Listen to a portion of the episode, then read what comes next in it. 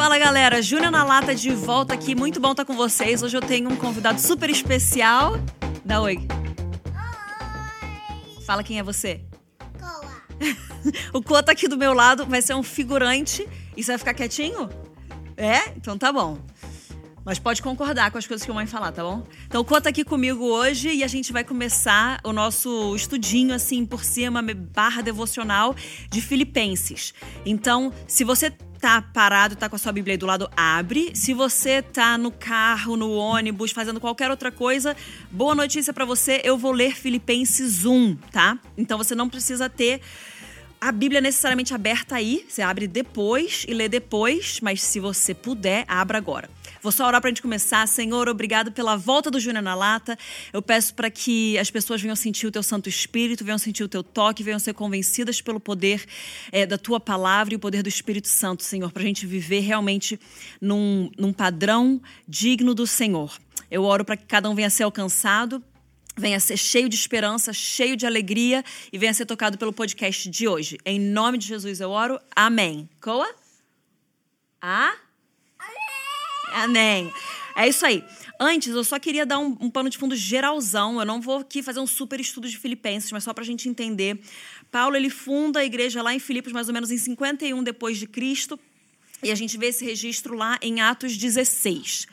E aí Paulo ele encontra uma resistência para pregar lá, para compartilhar o evangelho.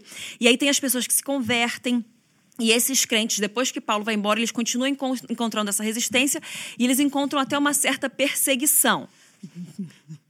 Gente, o Coa tá aqui dançando do meu lado. Se você tá só ouvindo, depois vai pro YouTube, que eu vou postar no YouTube, você vai ver o Coa dançando do meu lado. Mas agora ele vai ficar quietinho, né, Coa? Isso, quietinho. Respira fundo e fica quieto. É isso aí. E aí, é, então, Paulo ele, ele tem esse, esse, essa proximidade com essa igreja que ele mesmo começa lá em Filipenses, lá, a igreja de Filipenses, lá em Filipos.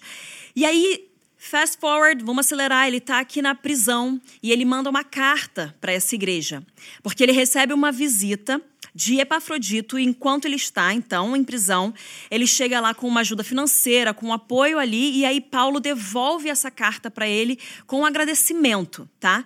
Então, nessa carta, por causa dessa conexão que ele tem com essa igreja, você vê assim bastante afeto, ternura, amor, uma afeição, calor na carta dele. É uma carta super bonita.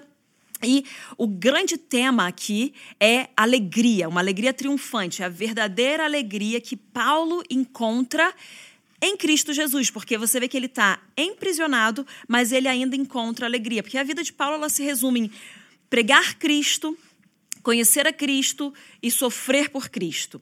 E, e ele encontra uma verdadeira alegria nisso, em morrer para ele mesmo e viver para Cristo. Tanto que ele fala que viver é Cristo, morrer é lucro.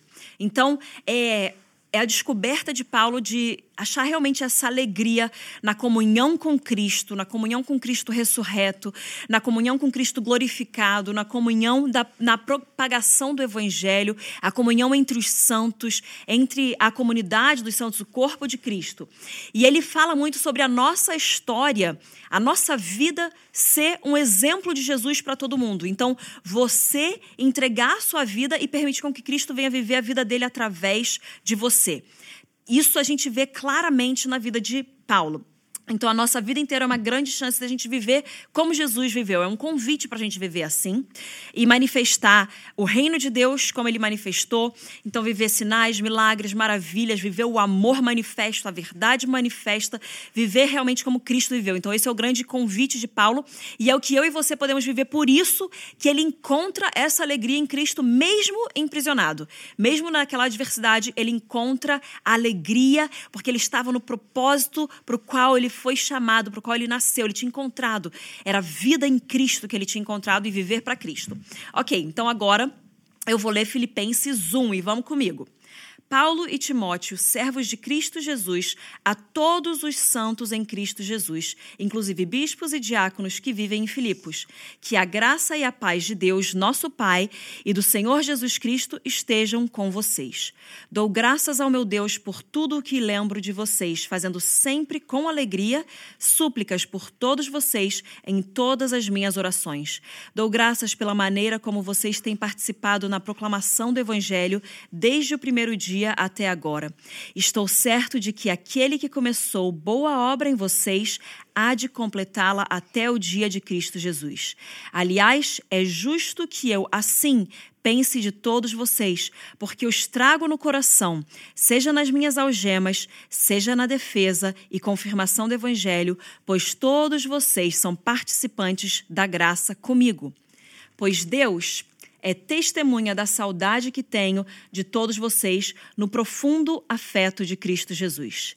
E também faço esta oração que o amor de vocês aumente mais e mais em conhecimento e toda percepção, para que vocês aprovem as coisas excelentes e sejam sinceros e inculpáveis para o dia de Cristo, cheios do fruto de justiça que vem por meio de Jesus Cristo, para a glória e louvor de Deus. Quero ainda, irmãos, que saibam que as coisas que me aconteceram têm até contribuído para o progresso do Evangelho, de maneira que toda a guarda pretoriana e todos os demais sabem que estou preso por causa de Cristo. E os irmãos, em sua maioria, estimulados no Senhor por minhas algemas, ousam falar a palavra com mais coragem. É verdade que alguns proclamam Cristo por inveja e rivalidade, mas outros o fazem de boa vontade. Estes o fazem por amor, sabendo que estou incumbido da defesa do Evangelho. Aqueles, porém, pregam Cristo por interesse pessoal, não de forma sincera, pensando que assim podem aumentar meu sofrimento na prisão. Mas que importa, uma vez que, de uma forma ou de outra, Cristo está sendo pregado, seja com fingimento, seja com sinceridade, também com isto me alegro. Sim, sempre me alegrarei. Porque eu estou certo de que, pela súplica de vocês e com a ajuda do Espírito de Jesus Cristo, isso resultará em minha libertação. Minha ardente expectativa e esperança é que em nada serei envergonhado, mas que com toda ousadia, como sempre, também agora, Cristo será engrandecido no meu corpo, quer pela vida, quer pela morte. Porque para mim o viver é Cristo e o morrer é lucro. Entretanto, se eu continuar vivendo, poderei ainda fazer algum trabalho frutífero. Assim, não sei o que devo escolher. Estou cercado pelos dois lados, tendo o desejo de partir e estar com Cristo, o que é incomparavelmente melhor mas por causa de vocês é mais necessário que eu continue a viver. E convencido disto, estou certo de que ficarei e permanecerei com todos vocês, para que progridam e tenham alegria na fé. Desse modo, vocês terão mais motivo para se gloriarem em Cristo Jesus por minha causa, pela minha presença de novo no meio de vocês. Acima de tudo, vivam de modo digno do Evangelho de Cristo, para que, ou indo até aí para vê-los, ou estando ausente, eu ouça a respeito de vocês que estão firmes em um só espírito, como uma só alma, lutando, ju lutando juntos pela fé do Evangelho, e que em nada se sentem intimidados pelos adversários, pois o que para eles é prova evidente de perdição, para vocês é sinal de salvação, e isto da parte de Deus, porque vocês receberam a graça de sofrer por Cristo e não somente de crer nele, pois vocês têm o mesmo combate que viram em mim e agora estão ouvindo que continuo a ter. Amém. Esse primeiro capítulo já começa assim explodindo a nossa cabeça, é maravilhoso e eu queria frisar para vocês algumas partes.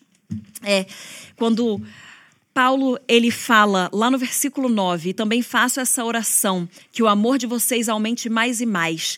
Ele já reconhece que existe amor dentro deles, assim como deveria de fato existir, porque se existe a obra do Espírito Santo, existe amor. A gente pode até constatar que se nós estamos pregando a Cristo e não existe amor, é porque a gente não está pregando a obra do Espírito Santo para trazer realmente uma transformação. Quando nós pregamos com o amor de Deus, o amor do Espírito, existe poder para transformação e existe a obra do Espírito. E o parte do fruto do Espírito é amor. Então ele já está aqui constatando, eu faço essa oração que o amor de vocês aumente. Ou seja, já existe amor.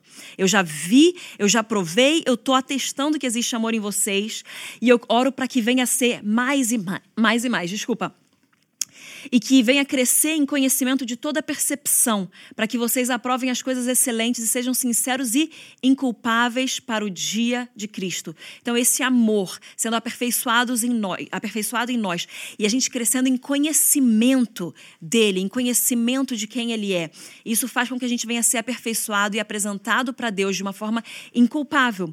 Cheios, no versículo 11 fala, cheios do fruto de justiça que vem por meio de Jesus Cristo para a glória e o louvor de Deus. Então, quando o Senhor ele vem operar as coisas dentro de nós, nunca tem um fim em nós mesmos. Nós temos, nós estamos cheios do fruto de justiça que vem exatamente por meio de Cristo Jesus, e ele opera em nós e através de nós para a glória e louvor do Pai. Tudo que nós fazemos aqui é através do poder do Espírito Santo que só pôde chegar a nós por causa do sacrifício de Jesus Cristo, do que ele fez, da obra de Jesus, da obra da cruz. Nós temos acesso a isso, nós operamos através do poder do Espírito Santo, do amor do Espírito Santo, do convencimento do Espírito Santo, porque ele é o único que convence, e tudo isso é para a glória de Deus. Então, tudo que você estiver fazendo, tudo que você puser sua mente para fazer no seu dia a dia, Pense, é para a glória e para o louvor de Deus, é para que o Pai venha a ser reconhecido e venha a ser glorificado. E Jesus Cristo também venha a ser exaltado, ele que tem o nome sobre todo nome. Então, quando nós fazemos as obras, as boas obras, a partir do amor, essas obras elas têm que exaltar o Pai, elas têm que exaltar Jesus, elas têm que exaltar o Espírito Santo. E aí eu quero só acelerar para os últimos versículos lá do 27 ao 30. Eu não vou ler todos, mas fala sobre nós vivermos de um modo digno do evangelho, ou seja, a minha vida e a sua vida, será que ela é digna do evangelho? Quando você olha o jeito que você está vivendo, você olha e você pensa assim: uau! É digno do evangelho de Cristo.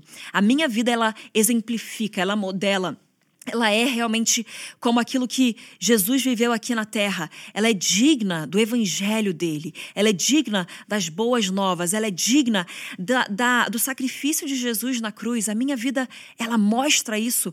Ela confirma isso. Será que a minha vida ela está sendo digna do evangelho? E aqui vai um pouquinho mais para frente fala sobre a gente não ser intimidado pelos nossos adversários, porque aquilo que para eles parece perdição, aquilo que para eles parece ser negativo, nós sabemos que é já ganho. A gente sabe que para a gente é sinal de salvação, no fim do versículo 28. E isto da parte de Deus porque nós recebemos a graça de sofrer por Cristo. Isso é a real revelação de quão incrível é viver para Cristo. E como eu falei, Paulo, ele tem uma vida de pregar Cristo, conhecer a Cristo e ele vê que é uma honra e uma alegria poder sofrer por ele. E eu quero frisar aqui para você que não é sofrer simplesmente por sofrer.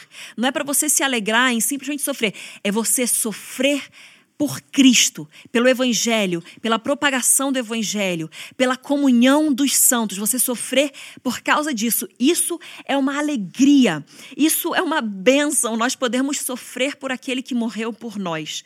E quando a gente entende isso, que viver a nossa vida por Ele é, é viver Cristo a gente consegue encontrar real alegria. Não é uma alegria de circunstâncias, porque ele estava emprisionado, não é uma alegria momentânea.